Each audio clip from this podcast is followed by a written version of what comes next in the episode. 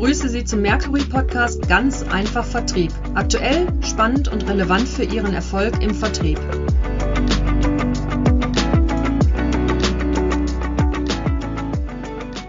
In unserem heutigen Podcast sprechen wir mit Ingo Scheunemann, einem der beiden Geschäftsführer der Professor Schmitz und Wieseke Sales und Management Consulting. Ein, ein langer Begriff. Wir klären das gleich noch ein bisschen auf. Das Thema ist heute ein hochspannendes in den aktuellen Zeiten. Stellhebel zu mehr Produktivität im Vertrieb. Dabei äh, wollen wir uns vor allen Dingen auf das Thema ja, erfolgreiche Umsetzung des hybriden Ansatzes konzentrieren. So Hybrid Selling ist ja ein ganz spannendes Thema, was uns schon ein bisschen länger begleitet. Und der Ingo hat inzwischen mehrere Projekte durchgeführt und dabei äh, umfangreiche Praxiserfahrung sammeln können.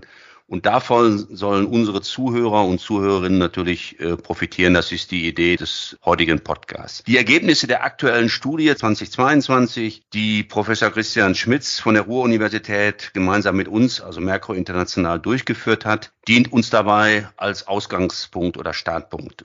Die Ergebnisse zeigen, dass das Remote Selling in den Unternehmen schon einen festen Bestandteil eingenommen hat im Vertrieb. Was allerdings dann dabei verwundert ist, dass es kaum klare Standards gibt für Prozesse, für KPIs, für Anreizsysteme, wie man das Ganze monitort, Anforderungsprofile an die Vertriebsmitarbeiter und last but not least auch die, die Leadership-Standards, die, die findet man noch nicht so richtig. Das kann man sich natürlich fragen, warum ist das eigentlich so nach bereits zwei Jahren Pandemie? Gut, vielleicht auch, weil es ja irgendwie auch so bis jetzt funktioniert hat oder eben auch, weil es vielleicht zu aufwendig ist, das Bewährte und Gewohnte jetzt neu zu modellieren. So, genug der Vorrede. Jetzt begrüße ich erstmal Ingo. Ingo, herzlichen Dank, dass du dir Zeit genommen hast, mit uns dieses Thema in der heutigen Mittagszeit zu diskutieren mit uns. Und bevor wir jetzt damit beginnen, wäre es schon ganz interessant für die Zuhörerinnen und Zuhörer auch mal etwas zu erfahren über dein Unternehmen, was ich ja gerade schon vorgestellt habe. Was sind denn eure Schwerpunkte und was haben die beiden renommierten Professoren Schmitz und Wieseke, die ja auch schon mit uns Podcasts aufgenommen haben rund um das Thema Hybrid Selling oder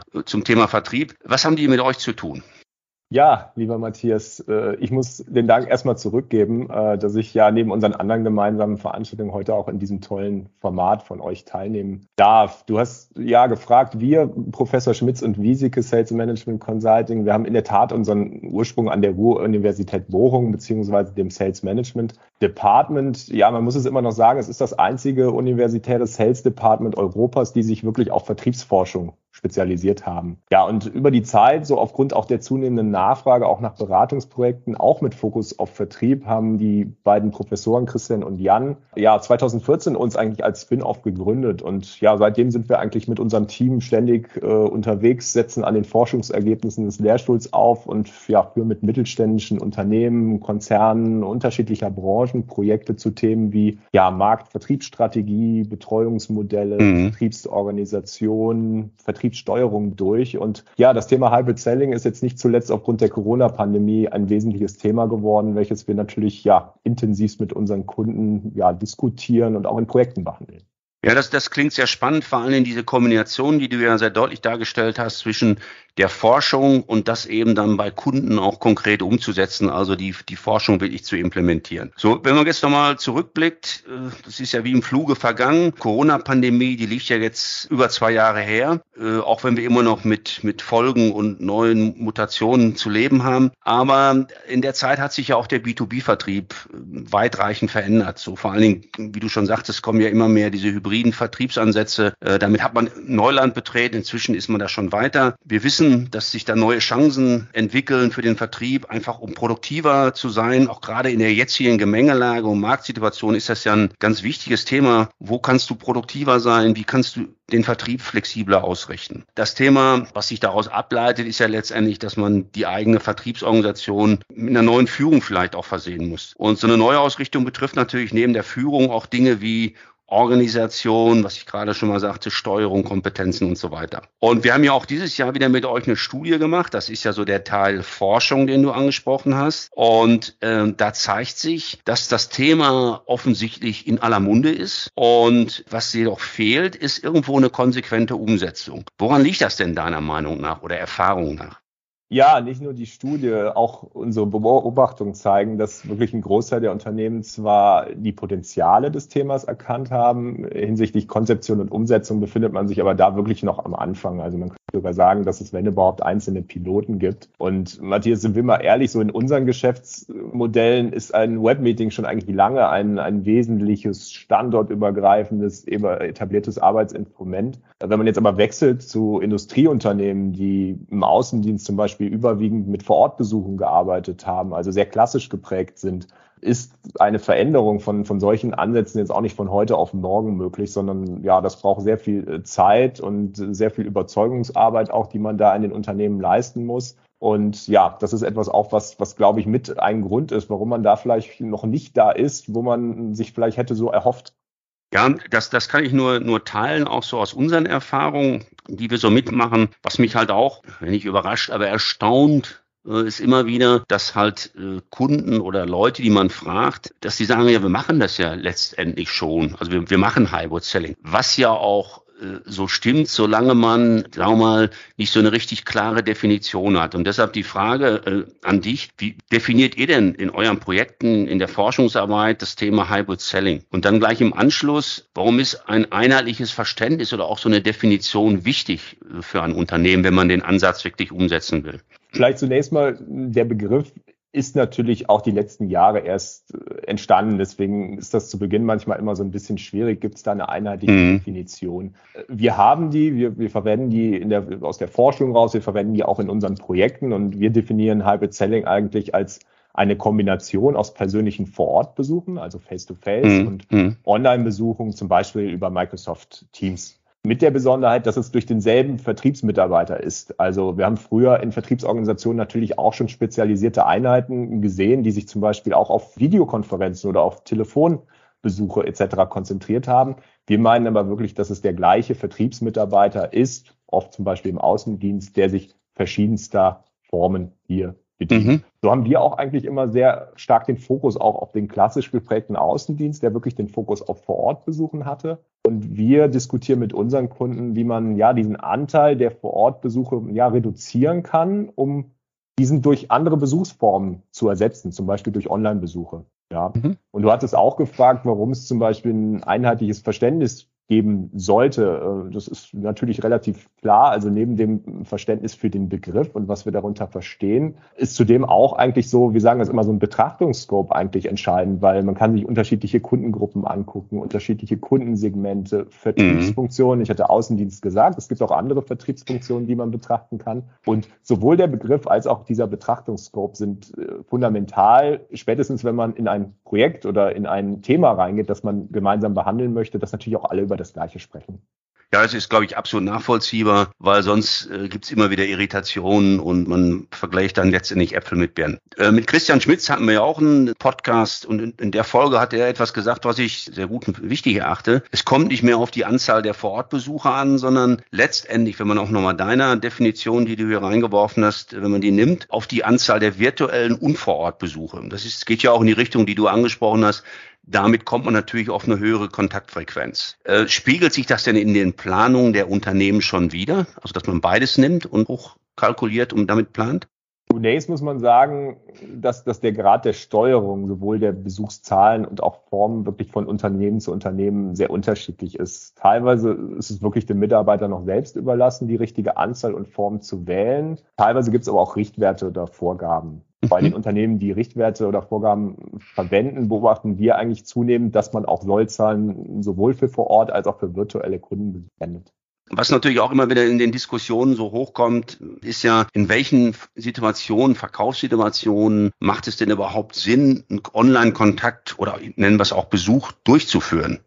Also wir hatten ja schon verschiedene Dimensionen angesprochen, die Kundengruppen, die Kundensegmente etc. Wie du auch richtig fragst, irgendwie die Verkaufssituation, das ist natürlich genauso eine Dimension, die man unter die Lupe nehmen muss. Und der Frage gehen wir in unseren Projekten auch immer eigentlich sehr früh nach. Und neben so internen Einschätzungen, teilweise auch Präferenzen, fragen wir auch oft wirklich auch die Bereitschaft der Kunden in unterschiedlichen Situationen solche Online-Besuche ja teilzunehmen oder, oder, oder da auch bereit zu sein, an diesen mitzuwirken. Grundsätzlich kann man sagen, dass zum Beispiel bei Erstgesprächen, Beziehungspflege etc. Vor-Ort-Besuche bevorzugt werden. Das ist relativ klar, das hätte wahrscheinlich auch jeder so aufgeschrieben. Viel spannender ist jetzt ja eigentlich die andere Seite, wann eignen sich denn vielleicht Online-Besuche? Und man kann grundsätzlich sagen, dass zum Beispiel Produktpräsentationen, Projektabstimmungen etc. wirklich oft sehr gut geeignet sind für solche Online-Besuche. Mhm. Zuletzt muss ich dazu aber auch natürlich sagen, dass es natürlich ein bisschen abhängig vom Geschäftsmodell ist, beziehungsweise was wir auch immer sehr viel diskutieren ist, naja, sind es erklärungsbedürftige oder auch haptische Produkte? Aber auch da gibt es Möglichkeiten, beispielsweise Produktpräsentationen zu gestalten. Also auch Unternehmen, die solche Produkte haben, entwickeln sich da weiter. Aber das ist ein wichtiges Thema, das muss man wirklich sehr individuell, mhm. aufs Geschäftsmodell, Kundengruppe etc. sehr genau diskutieren. Ja, ich glaube, was sehr gut war, als wir zusammen beim, beim, Sales Innovation Lab äh, aufgetreten sind, hast du es ja auch deutlich gesagt, da muss jedes Unternehmen auch seinen, seinen eigenen Weg finden, wo passt das und, und was wollen auch die Kunden, ist ja auch nochmal wichtig, zumindest die großen und wichtigen Kunden. Was ist denn deine Meinung dazu? Sollte man das jedem Verkäufer selbst überlassen, ob er seine Kunden vor Ort oder online besucht? Weil das ist auch so ein Thema, dass man sagt, wir wollen die jetzt nicht noch enger an die Kandaren nehmen, sondern das, soll, das sollte jeder mit seiner Erfahrung selbst machen. Wie ist deine Einschätzung dazu? Ja, also im besten Fall würde natürlich jeder Vertriebler in der jeweiligen Situation mit seinen Kunden die richtige Entscheidung von vor Ort oder Online-Besuch treffen. Das ist, ist glaube ich, relativ äh, klar. Wir machen die Erfahrung, dass jetzt insbesondere bei der Einführung von Hybrid Selling, das ist eigentlich ähnlich wie bei der Einführung von wertbasierten oder differenzierten Betreuungsmodellen, dass man zumindestens Korridore oder Richtwerte mhm. das Verhältnis in dem Fall von, von vor Ort und Online-Besuchen festlegt, ähm, um das Ganze einfach ein bisschen zu stützen. Auch da muss man so ein bisschen berücksichtigen, dass das Kundenportfolio eines Verkäufers unterschiedlich sein kann hinsichtlich Kundengruppen, Segmente, Kundenzahl und, und, und. Und danach ist natürlich der optimale Mix von vor Ort und online dann auch unterschiedlich. Das heißt, das macht es in dem Thema ein bisschen schwieriger, aber wie gesagt, wir haben einige gute Beispiele jetzt dafür, dass das Korridore oder Richtwerte hier sehr gut helfen können. Also nicht zu scharf auf den exakten Wert, sondern einfach mal Richt Richtungen vorgeben. Die geben auch Hilfestellungen für die Verkäufer selbst, um da auch selber das eigene Modell zu überdenken und auch dieses zu verändern. Wenn man jetzt plant, das wirklich so systematisch zu machen, wie du das ja auch beschreibst, und wir haben ja am Anfang auch über Standards und so weiter gesprochen, in welchen Phasen geht man in einem Projekt, wo man sagt, okay, wir, haben erkannt, Hybrid Selling, äh, wir können produktiver sein, wir wollen das jetzt konsequent umsetzen. Also wie wird dieser Ansatz letztendlich bei euch umgesetzt in den Projekten? Ja, wenn, wenn wir uns mal wirklich ein ganzheitliches Projekt vorstellen, können wir mal in sechs Phasen denken. In der Phase eins schaffen wir zumeist so Transparenz wirklich über das bestehende Kundenbetreuungskonzept. Sofern möglich gucken wir zum Beispiel auch nach ersten Ist-Zahlen für vor Ort und Online-Besuchen. Das gibt immer schon ein ganz gutes Bild, von wo man auch einfach startet. Die zweite Phase, die finde ich ganz fundamental, weil hier geht es um, um die Bereitschaft und auch die Grundlagen für das Hybrid-Selling-Konzept. Denn erst wenn ja relevante Stakeholder eigentlich von der Notwendigkeit und auch von den Vorteilen des Themas überzeugt sind, macht es Sinn, in die weitere Konzeption zu gehen. Ähm, die Erfahrung, die wir gemacht haben, dass man oft natürlich hinsichtlich ja der eigenen Kundengruppen und Kunden in die Diskussion kommt. Meistens werden Einzelbeispiele rausgeholt, bei dem Kunden funktioniert das nicht, der will das nicht und und und. Und insbesondere da, wo größere Unsicherheiten oder auch Diskussionen entstehen, führen wir oft wirklich Kundenbefragungen durch, um die Bereitschaft von Kunden für hybride bzw. Online-Besuche in unterschiedlichen Situationen zu erfragen. So im Ergebnis hat man dann sowohl eine Erkenntnis auf jede Kundengruppe bezogen, wie aber auch auf unterschiedliche Situationen, wie ich eben beispielsweise gesagt hatte, dass sich ja ein Erstbesuch etc. eher vor Ort eignet und zum Beispiel ja eine Produktpräsentation oder eine Projektabstimmung zum Beispiel auch per Online möglich sind. Und ja, so eine Kundenbefragung kann natürlich auch dann eine wirklich gute Basis sein, um dann weiter in die Konzeption zu gehen, ja, wo wir dann wirklich für unterschiedliche Kundengruppen, Segmente gemeinsam Sollzahlen definieren für für Ort, für Online-Besuche. Und ja, zumeist wird darauf auch so ein kleiner Business Case gerechnet, der dann eigentlich die Vorteile, die zahlenmäßigen Vorteile von Hybrid Selling, Matthias, du hast es ja teilweise auch schon gesagt, mhm. dass wir damit natürlich Produktivitätssteigerungen erreichen wollen. Wir wollen ja mehr Kontakte erreichen darüber und so weiter, dass man das auch zahlenmäßig natürlich deutlich macht, um auch das besser intern verkaufen zu können. So, dann sind wir schon quasi eigentlich in so einer vierten Phase angekommen, die ich auch fundamental finde, weil nachdem wir halt Sollzahlen bestimmt haben, müssen wir uns natürlich auch mit den organisatorischen Rahmenbedingungen auseinandersetzen. Ja, also die für das neue Konzept halt auch einfach geschaffen werden müssen. Hier geht es zum Beispiel um IT, Hard und Software. Hier geht es um digitale Verkaufsmaterialien oder auch Schulungskonzepte. Also haben wir alles verfügbar, dass wir diese digitalen Kundenbesuche auch machen können. Und die Erfahrungen zeigen, na gut, die Hardware, die Software, die gibt es meistens, aber spätestens, wenn man dann anfängt, so ein bisschen weiter zu gucken, haben wir die Dokumente wirklich digital auf Knopfdruck. Weiß denn jeder auch, wie ich mich in so einem Termin bewege, wie ich unterschiedliche Medien einbinde? Da merkt man schon, dass das wirklich nicht jedem so klar ist. Ich mhm. hatte es eben gesagt, für uns ist das schon seit vielen Jahren gang und gäbe, so ein Webmeeting, aber für jemanden, der weitestgehend eigentlich im Auto saß und den Kunden besucht hat, ist es teilweise schon einfach Neuland, das muss man sagen. Deswegen finde ich diese Phase so wichtig. Und ja, dann die nächste Phase ist für uns meistens, dass wir dann wirklich ja in die Implementierung gehen und meistens mit einer ersten Pilotierung, wo wir Mitarbeiter auswählen, die gewiss für einen gewissen Zeitraum Erfahrung mit dem neuen Konzept sammeln. Darüber kann man zum einen verfeinern und zum anderen werden das dann auch Fürsprecher, die dann auch das gesamte Team in einem nächsten Schritt überzeugen. Klar, es folgt dann so eine sechste Phase, in der man klar in die Implementierung geht oder sogar den Rollout da natürlich eine enge Umsetzung und Erfolgskontrolle. Das sind sechs Phasen. Ich glaube, das dauert auch Zeit, aber das ist ja auch, ja, man nutzt diesen Begriff ja schon fast inflationär. Das ist ein Change-Prozess, aber die, die beschreiben sehr gut diese Phasen, welchen Weg man da geht. Die Idee mit den Fürsprechern finde ich absolut wichtig, weil es ist immer besser, wenn, wenn es die eigenen Leute sagen, als wenn man dann äh, das Top-Management heranzieht oder auch einen externen. Ne? Letzte Frage die ich gerne an dich richten würde, ist, was sind denn deiner Erfahrung nach die Erfolgshebel einer erfolgreichen Umsetzung eines hybriden Ansatzes und was sollte man unbedingt vermeiden, wenn man umsetzt?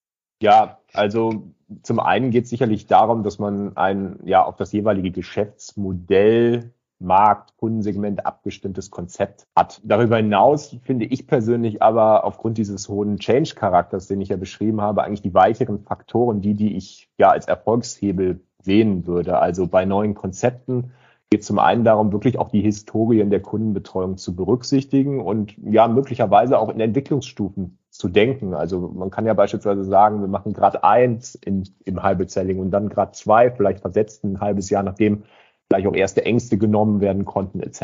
Ein weiteres Thema ist, dass man natürlich Top-Management, Führungskräfte, aber auch möglicherweise ja sogenannte Hybrid Selling-Paten sehr früh wirklich abholt und die auch einbindet.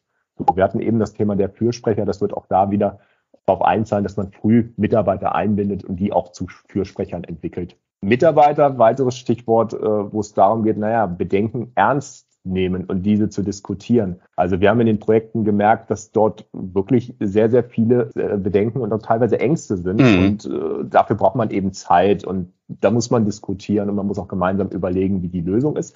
Und oft ist die Lösung wirklich auch im eigenen Team. Das sind unsere Erfahrungen, dass man sich da auch oft untereinander hilft. Das heißt, selbst wenn man so einen internen Erfahrungsaustausch anstößt, ist das oft schon auch ein Teil der Lösung. Und klar, Mitarbeiter sollten wir natürlich motivieren, Neues auszuprobieren. Ich hatte eben auch das Wort Neuland gesagt und natürlich die Erfahrungen zu sammeln. Ja, und wir natürlich als, als Unternehmen sind natürlich verantwortlich, dass wir ja die organisatorischen Rahmenbedingungen sicherstellen, ja, und grundlegende IT-Infrastruktur schaffen, Trainingskonzepte entwickeln und so weiter.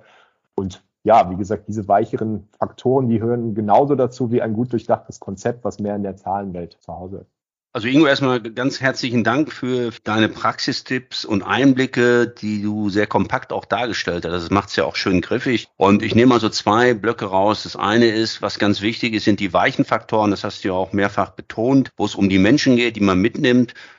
Stellen wir uns vor, da sind viele Leute, die seit lange, lange, lange, vielen Jahren eben auch im Auto gesessen haben und immer diesen typischen persönlichen Besuch vor Ort durchgeführt habe, die jetzt mitzunehmen, ist ganz wichtig. Und auf der anderen Seite braucht man e-, aber eben auch neben diesen weichen Faktoren gewisse Standards, gewisse Planung kennziffern, um auch zu sehen, wie weit es halt umgesetzt wird. Also das ist, äh, fand ich hochspannend. Ich hoffe, dass es äh, unseren Zuhörerinnen und Zuhörern auch so gut gefallen hat und gut gefällt. Zum Schluss unseres heutigen Podcasts habe ich noch eine Empfehlung für alle, die daran Interesse haben, eben auch mal die internationale oder fast globale äh, Salesbrille aufzusetzen. Am 24.11. findet wieder unsere jährliche Sales-Konferenz statt. Da gibt es zwei Möglichkeiten, daran teilzunehmen. Einmal kann man das online tun und wer sagt, ich wollte eh mal immer nach, nach Schweden, also nach Stockholm, der kann das auch vor Ort machen. Weitere Informationen dazu finden Sie auf unserer Webseite, also wie man sich anmeldet, was man tun muss, was die Themen sind, die dort behandelt werden, die durchgeführt werden. Äh, das finden Sie alles auf unserer Webseite mercury.de und Und ich sage nochmal Danke, Ingo, und wünsche Ihnen weiterhin viel Erfolg für das letzte Quartal, in dem wir ja mittendrin sind, dass sich alle Ihre Wünsche aus vertrieblicher Sicht, aber auch aus persönlicher Sicht, dass die eintreten.